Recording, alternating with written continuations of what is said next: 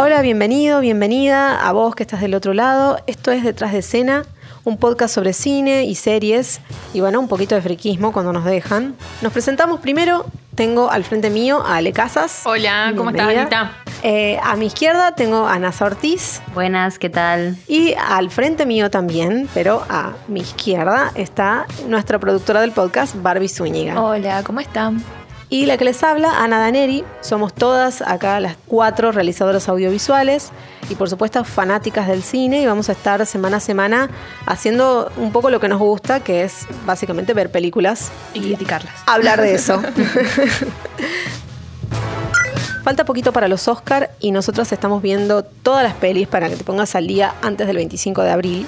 Hoy vamos a estar hablando de una película que es especial para los cinéfilos, una revisión de la edad de oro hollywoodense. Estamos hablando de Mank, la película de David Fincher que está nominada a 10 premios de la Academia. Es una de las grandes candidatas a llevarse la estatuilla a Mejor Película y Mejor Dirección. Y además está protagonizada por Gary Oldman, que hace un trabajo excelente, ya vamos a estar hablando un poco más en profundidad, y aspira a su segundo Oscar como Mejor Actor. La historia está basada en Herman Mankiewicz, el guionista del Ciudadano Kane, la película que fue dirigida por Orson Welles y que fue considerada durante mucho tiempo y por muchos críticos como la mejor película de la historia del cine.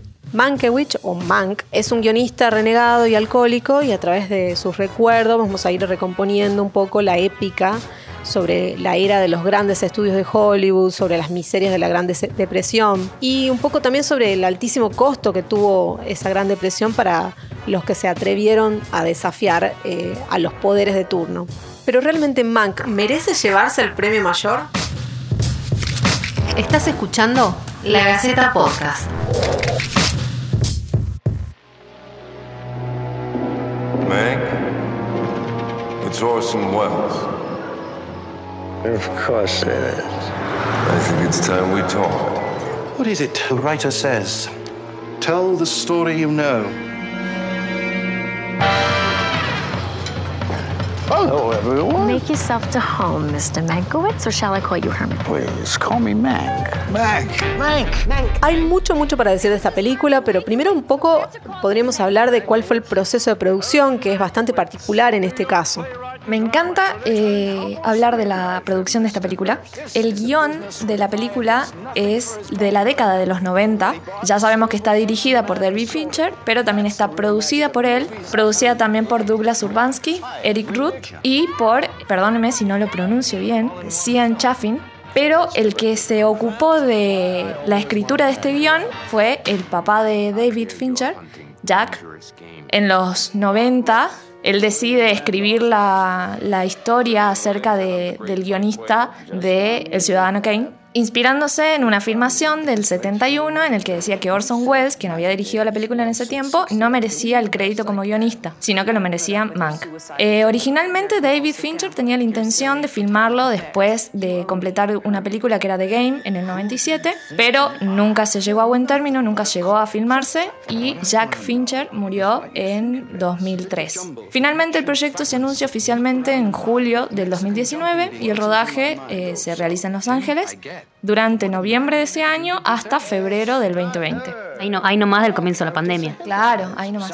Es una película que está ambientada en los años 40, en la época de oro de Hollywood, así que por más que una gran parte de la película que transcurre con Mank en una cama, el resto de las escenas son todos lugares glamorosos, como los estudios de Hollywood, por ejemplo. Además ya sabemos que David Fincher es reconocido por ser un director muy detallista y muy meticuloso y que incluso llegó a filmar escenas eh, un montón de veces y una en particular es la escena de la borrachera de Mank que la filmaron casi 200 veces. La escena Es de la, la película. escena de la película. sí. Mank tuvo un lanzamiento teatral eh, primero en Estados Unidos. La película se estrenó al final el 13 de noviembre del 2020 en cines de Estados Unidos y Canadá y se proyectó la primera semana en 75 cines. Pero sin embargo, a pesar de lo que haya recaudado, el verdadero negocio aquí era el streaming, porque el día de lanzamiento en Netflix se colocó entre los 10 primeros lugares de la plataforma, aunque bueno, después fue eh, rebasada por otros títulos de esa temporada, de, la temporada de premios, ¿no? Como Cinco Sangres o El Juicio de los Siete de Chicago. Bueno, un poco hecho el recorrido por ahí de la película, creo que ya centrándonos a hablar específicamente de, de la propuesta estética y demás, llama mucho la atención que está filmada en blanco y negro y llama mucho, mucho la atención también la música, ¿no? Tanto eh, en los 90, tanto para, para el padre de David Fincher como David Fincher, tenían muy en claro que esta película tenía que ser en blanco y negro, no solo para homenajear al ciudadano Kane, sino también para mantener su estilo, ¿no? Porque, bueno, como vimos en la película, tiene mu- muchos elementos y factores del cine de, de los años 40, ¿no? El blanco y negro, los planos, eh, las transiciones, los cortes, son eh, cosas muy particulares de, de ese momento de, de la era de, de Hollywood. Sí, además que si hubiese sido eh, a color es otra película, ¿no? Sí. O sea, hubiésemos visto otra, otra cosa completamente distinta hasta en el sentido de, de- de los planos o de, de la, bueno, la iluminación ni hablar, es lo, lo principal. Incluso no hay una versión en color de la película porque ya fue filmada directamente en blanco y negro con eh, una cámara especial construida específicamente para capturar imágenes en blanco y negro que es una Red Monster Monochrome, que es una cámara que graba en 4K y tiene un filtro especial que permite la, la- captura de imagen en blanco y negro aún en escenarios con poca iluminación, ¿no? Bueno, además, como decía recién, que al ser un director muy meticuloso, hizo que el equipo de producción fotografiara todo lo que estaban trabaja- en todo lo que estaban trabajando, eh, ya sea vestuario o escenario, lo que sea, eh, que le saquen una foto a todo eso, se la manden a Fincher, pero con el filtro noir que tienen los iPhones para obtener una comprensión más profunda de la sensibilidad y los elementos eh, de- del blanco y negro, ¿no? Claro, porque si, si ustedes recordaran, digamos, el cine en blanco y negro, muchas de las cosas, por ejemplo, la sangre que se usaba para Claro. que tuviese el color de la sangre, no tiene un color rojo. En realidad, filmaban eh, azul o filmaban otro color que fuese más intenso porque a la, a la cámara, la sensibilidad de la cámara en blanco y negro, eh, eso no parecía sangre Claro. después. Entonces, bueno, eh, hacer un trabajo de fotografía, de vestuario para blanco y negro es completamente diferente del trabajo que se hace hoy en, en cámaras de color, ¿no? Y dicho esto, bueno, ¿qué se puede decir de la dirección de Fincher, no? Porque realmente no sé, digo, es un trabajo completamente diferente de lo que hizo en toda su trayectoria y de sí. lo que nos tiene acostumbrados. No sé, ¿les parece que Quizás merece temática, quizás? ¿no? Pero en propuesta estética también, no sé si... bueno, por- eh, pero por el estilo... pero la estructura... Pero que- digo, en plano, o sea, el- eh, David Fincher es un director que rápidamente quizás lo, lo sacás cuando estás viendo una película, una serie de él, ¿no? Mm. Hay directores que son como característicos, vos vas viendo y Claro, de decís, autor, "Mm, digamos". ese, ese plano. Pero esta claro". película tiene particularidades como que eh, hizo muchos homenajes, por ejemplo, al, al propio Orson Welles, entonces Sí. quizás ahí se aleja más de su propio estilo. No sé, yo no, no siento que se haya alejado de su estilo. Sí creo que, bueno, quizás en la temática puede ser que estemos acostumbrados a ver otro tipo de cosas. Esto Recordemos qué tipo de que- películas o de qué películas estamos hablando, ¿no? De este estilo de thriller que tiene, que, al que nos tiene acostumbradas. Sí, thriller policial, de No suspenso. sé, el Club de la Pelea, eh, El Juego, Zodiac, Seven, La Chica del Dragón Tatuado, La Habitación del Pánico. Y después otras un poco más diferentes como, no sé, el, caso de, el curioso caso de Benjamin Button o La Red Social, por las cuales dos estuvo nominado, eh, aunque no ganó, a, tanto como Mejor Película como Mejor Director. Y también es un director que ha hecho un camino y un recorrido por Netflix, ¿no? Con series como Mindhunter y House of Cards. Incluso House of Cards es la primera serie de Netflix original, digamos.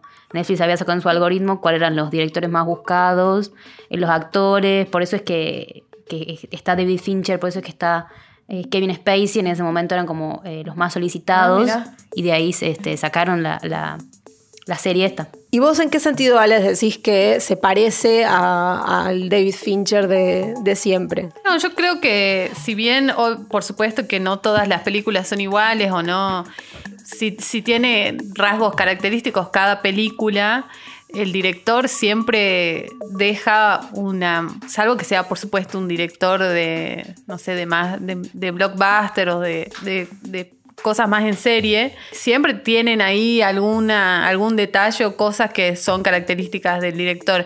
En este caso, creo que la- una de las huellas más importantes de David Fincher es que es súper meticuloso, súper eh, detallista.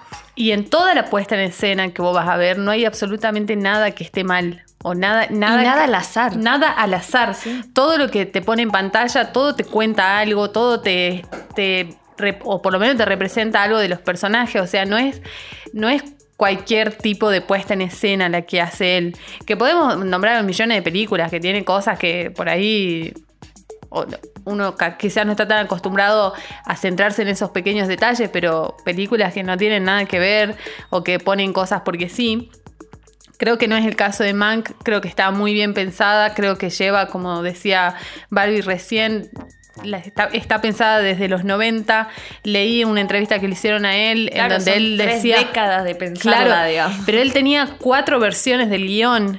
Claro. El día que murió su padre tenía cuatro versiones de un guion, ¿me entendés? Sí. O sea, es una película que está pensada de punta a punta y que no tiene absolutamente nada al azar. Creo que esa es la huella más importante de David Fincher porque todo lo que vas a ver de él, absolutamente todo es así. Incluso algunos detalles como por ejemplo eh, agregados en, de forma digital los cambios de rollo para emular a los años 40. Incluso es tan meticuloso que hasta el sonido eh, eh, de, la, de la época, ¿no? Tiene cuenta con un sonido que es monoaural o monofónico, que significa que a diferencia de las películas modernas, en la que hay un canal de audio dedicado a, a cada elemento, las voces, los efectos de sonidos, la música, la banda sonora, en Mank todos los sonidos tienen un solo canal.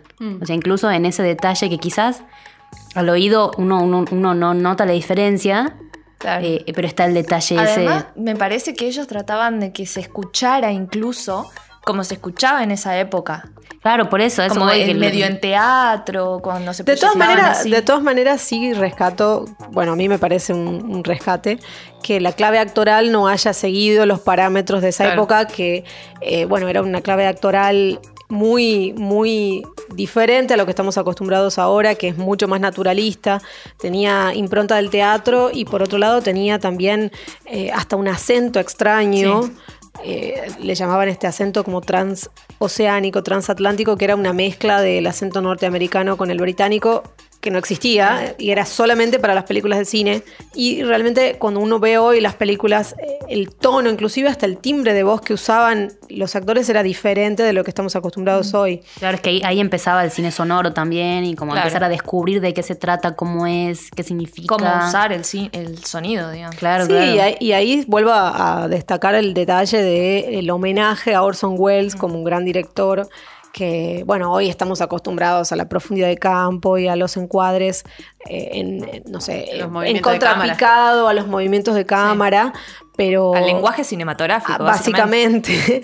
Pero mucho de eso fue quizás eh, Orson Welles el que de alguna manera lo eh, inmortalizó como una forma de contar el cine que después empezó a, a ser eh, masiva, ¿no? O a ser la que, a la que estamos acostumbrados hoy. En ese sentido, bueno, quizás eso para un ojo más entrenado del cine no pasa desapercibido, para el resto de los mortales capaz que sí, no sé. Eh, a mí me pareció interesante como homenaje en sí mismo. Igual para ir cerrando o para ir redondeando un poco, por ahí NASA vos siempre nos traes acá un par de curiosidades, que ya algo hemos, eh, fuimos tirando, Tirando. De, la, de la película. Tiene muchas curiosidades particulares, justamente por esto que 30 destacaba años de Ale. curiosidades. Es- exacto, y esto que destacaba Ale de la meticulosidad de- Sí, del director. Bueno, es- esta película es como el regreso de David Fincher al cine, ya que no había filmado nada desde Perdida en el año 2013, si no me equivoco. Sí estuvo haciendo House of Cards y Mindhunter, pero su última película fue Perdida. Como ustedes dijeron, este guion, eh, bueno, es de, la- es de los años 90, del padre de David Fincher, pero eh, no se pudo lograr en ese momento porque ningún estudio quería financiarla, ya que era en blanco y negro. y, esa, y esa fue una, una condición de parte de David Fincher y su papá, que sea así o sin blanco y negro, jamás estuvo pensada eh, a color. Claro. Y en ese momento, en los años 90, eh, David Fincher quería trabajar con Kevin Spacey y Jodie Foster en los papeles principales de Mank y de Marion Davis, que hoy, bueno, son de Gary Oldman y Amanda Seyfried. Y bueno, además de todo lo que dijimos ya, que bueno, fue un montón de, de curiosidades y todo lo que vimos hablando, David Fincher decidió rodar la cinta en el rancho de Kemper Campbell en California, que es el mismo lugar donde Herman Mankiewicz escribió El Ciudadano Kane en el 41. Inclusive hasta eso, hasta eso llegamos Hasta a los, detalle hasta quería. ese detalle llegamos con David Fincher. Teniendo en cuenta que el rancho cambió eh, muy poco a lo largo de los años, la localización ayudó mucho a la estética de los años 30-40. Y bien, entonces, ¿merece ganar el Oscar? ¿Merece alguna de las categorías por las cuales está nominada? Ahí creo que vamos a entrar en disputa y en debate. Esta debería ser la parte más larga en realidad. debería estar al revés. Para mí no merece tener las 10 nominaciones que tiene. Sí, mejor actor, Gary Oldman es un monstruo. Sí. Eh, Sí, mejor fotografía también me parece tremendo. No, diseño de producción también. Ah, bueno, sí. Arte también, Arte sí. también. No, sí, lo que, lo que no, lo que, en realidad no que no se merezca, porque bueno, de merecerse quizás Sí, bueno, sí. sí. Lo que no, lo que no va a suceder No, no es va a que ganar. gane tantos premios. No va a ganar. Va a ganar no. uno, para mí, con suerte. No con sé. pasó con el irlandés. Y mira, No. ojalá que gane uno. ojalá que algo gane. No, a ver, que yo creo que puede ganar producción, seguramente ganará fotografía, quizás Sí, está sí. muy bien de fotografía. Eh, Sonido, no- la verdad que no. Hay unas Ah, competencias sí. bastante Fuertes, fuertes, sí. sí. Sí, música para mí va a ganar Soul. No creo que gane Sí. banda No, sonora, no, creo. eh, actor no va a ganar, lo No. siento, Gary Oldman. ¿Por qué? Hay una nominación que es más sentimental, que es la de La NASA me va a ayudar. La de Chadwick Boseman. Exactamente. Recordemos que él el año pasado murió y bueno, protagonizó una película que es La Madre del Blues. Antes de eso, aparte ganó eh, el Globo de Oro póstumo, el Claro. premio de, de- la de crítica los de actores. los actores. NASA se sabe todo. Y, Es nuestro informante. pero oye, obviamente lo va a ganar él seguramente, aunque hay mejores actuaciones, como la de Riz Ahmed. Este, que él interpreta el papel de un baterista que queda sordo en la película El sonido del metal, que si quieren la pueden ver en Amazon, que es tremenda película y él hace una tremendísima actuación. Y Vos decís que se lo merece. yo creo Más, que él se lo merece. Bueno, por lejos, mira, por lejos, por lejos. la verdad que no siempre gana el que merece, ¿no? Eso No, también no, es otra. no, de hecho, también pienso en, la- en películas. Si no, decime qué pasó con La La Land. Ah, ese es otro tema. Bueno, igualmente en, en ese Podríamos sentido. hacer un podcast, ¿qué podríamos con hacer, La La Land? Sí, o podríamos hacer un podcast sobre las películas que, no haber ganaron el Oscar y deberían. O actores y actrices que no ganaron y deberían haber ganado en su momento. Se lo dieron después, dos, tres años después. De esos hay un montón. Eh, en ese sentido, eh, yo la verdad que creo que esta película, si les soy completamente honesta, a mí me aburrió. A mí me parece que en, en un- en términos estéticos, en términos audiovisuales, si se quiere, como homenaje, como un revisionismo histórico al cine, como un montón de cosas que pueden estar buenísimas para analizar de la película, pero para, digo, dura más, da más de dos horas y la verdad que me costó verla, me costó, me pareció lenta, pesada, quizás ese es la- el objetivo también de, de- de parte del director, no lo sé. A mí, en lo personal, me pareció bastante aburrida. Además de que, de que tiene mucha historia estadounidense, de la depresión, Muchísima. de los estudios. Googleando todo el tiempo, de- recordando un poco también todo el tiempo. Bueno, a ver, por supuesto hay personajes que uno conoce y reconoce claramente, como, no sé, eh, Meyer, Meyer, claro. eh, digamos, eh, obviamente Orson Welles y, y demás, pero después tenés que estar constantemente, ay, ¿este quién era? Y, ay, están hablando de, de- de tal presidente y de tal... Claro, y además va el, el clima electoral y el clima eh, El político clima del político. momento, era como eh, mucha información y como que no sabía bien yo a qué llegaba. De que bueno, te das cuenta que como de todo eso lleva al ciudadano Kane. Claro. Pero bueno, es eso, es mucho de, de la información y, del, y de los homenajes históricos Es que- de la era de es la que era esa para mí es, es eso, o sea, es como una carta de amor al cine hollywoodense clásico y capaz que a la historia del cine Pero en sí. no sé si es una carta de amor, yo creo que es un revisionismo, porque también no lo hace desde un lugar de la nostalgia, que podría haber caído tranquilamente ahí, sino una mirada crítica de, de esos personajes Sí. que fueron magnates sistema también, del sistema de producción. Del sistema de producción. De, de esos magnates que explotaban a la gente y a los actores, y es verdad, llevaron el cine a, a una gran escala de producción, pero ¿a qué costo? ¿no? Entonces, Claro. creo que tiene una mirada interesante desde lo político la película. Igual, a ver, lo único que yo voy a decir en contra de Mank es que ya es como, ¿cuántas películas hay? bueno, Judy el año Claro, pasado. exactamente. ¿Cuántas películas hay en donde estamos viendo toda la barbaridad de las atrocidades que hacía Hollywood en los 20, 30, 40, 50? Y, Sí, sí. y dentro de 30 años, chicas, vamos a ver lo que Hollywood del 2000 hacía. O sea, Sí. basta, basta de decir, cambiemos, cambiemos, chicos, avancemos. Es que bueno, es el tema de agenda. El tema Sí, de agenda el- así como el Black Lives Matter ahora.